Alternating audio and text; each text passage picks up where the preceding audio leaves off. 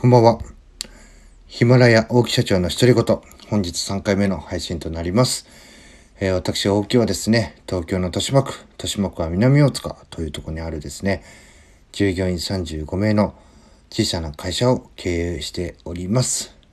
えー、企業、融資、人間関係、えー、私の経験をもとにですね、皆様のお役に立てればということで、えー、私の経験を主に毎日、えー、ネタが切れるまで配信ということで挑戦をしております。今日がですね、33日目連続配信の日となります。そしてですね、今日は私が経営しております株式会社 LMC の、え、9歳の誕生日になりました。おめでとうございます。いや、嬉しいですね。あとちょっとで10年かというね。えー、率直にね、こんなん続くと思ってませんでしたんで、いや、来た、来たもんだなというふうに思います。で、今日はですね、どういった話をするかと言いますと、これはですね、たまに私も、えー、どうしようもないというかね、で、まあ、こういうようなアドバイスするときあるんですが、え、アニメとかね、ドラマを見てですね、誰かのために何かをするという姿勢を学びなさいという話をします。どうしてもね、ねえー、何のためにこう仕事してますか、えー、何のためにこのバイトに来る、やるんですかって聞くとね、えー、自分のためですと。自分がお金を稼ぐためですと。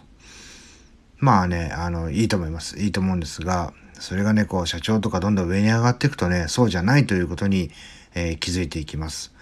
えまたね、自分が何かをしてしまった大きなミスをしてしまうことによって、えその下のね、三十数名の生活というのが、がかかってきますし、それを全て一斉にね、えー、まあ、収入というか、その生活が成り立たないような状況に追い込んでしまう。だからね、えー、得てしてね、えー、自分のために何かをするなんてことはね、まあほとんどないですね。えー、自分のためにその車を買うとかね、そういうのもありますけども、それも結局ね、自分のために使ってんのかって言ったらね、会社の仕事のために使ってたりしますので、え自分のためっていうのはね、本当にプライベートでも結婚してくるとあんまりないのかなというふうに思います。えー、そんな中ですね、やはりどうしても、えー、わからない、その誰かのために何かをするっていうのがね、わからないですっていうふうにね、ストレートに言ってくるような人もいます。えー、そういった、そういった人たちに対してはね、まあいくらね、僕はね、こうなんだ、あんなんだって、あの、説法を解いてもね、えわからないので、まあ例えば男性で僕ら世代だったらドラゴンボールの孫悟空とかね、白書のラミ修介とか、あの、結局ね、仲間のためとかね、絆とか、まあ、どういう時にね、人が強くなるかって言ったら、例えばね、自分の、あの、まあ、ごくれたクリリンとかね、ベジータがね、殺された時にね、そいつの思いをこう背負ってね、えー、戦ったりとかしますよね。そうすると、強くなったりとか、えー、なんですか、気力が増したりとか、もう瀕死の状態だったんだけど、いや、こんなとこで負けてられねえってさらにね、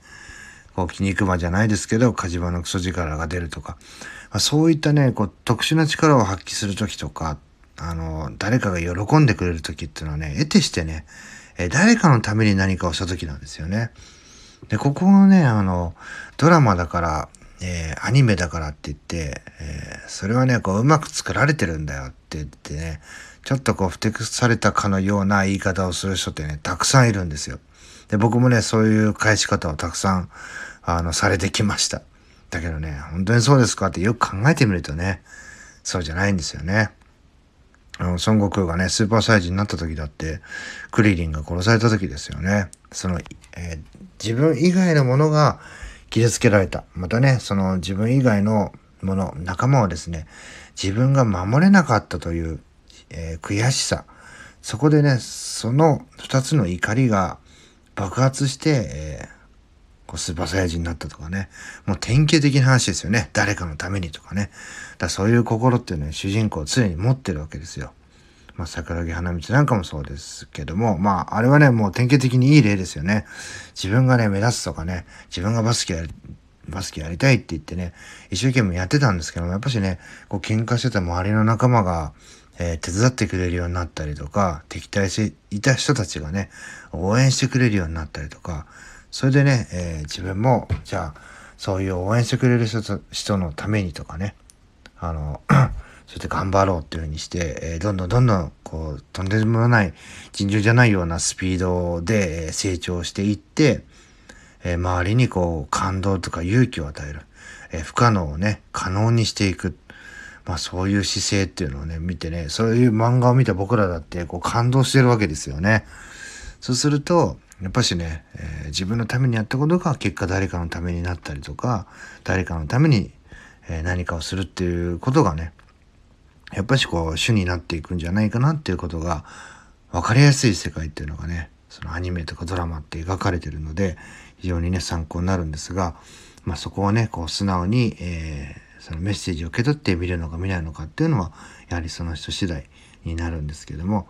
まあね、えー、誰かのために何かをする、そういったことが分からなくなったら、えアニメやドラマを見なさいという話を今日はさせていただきました。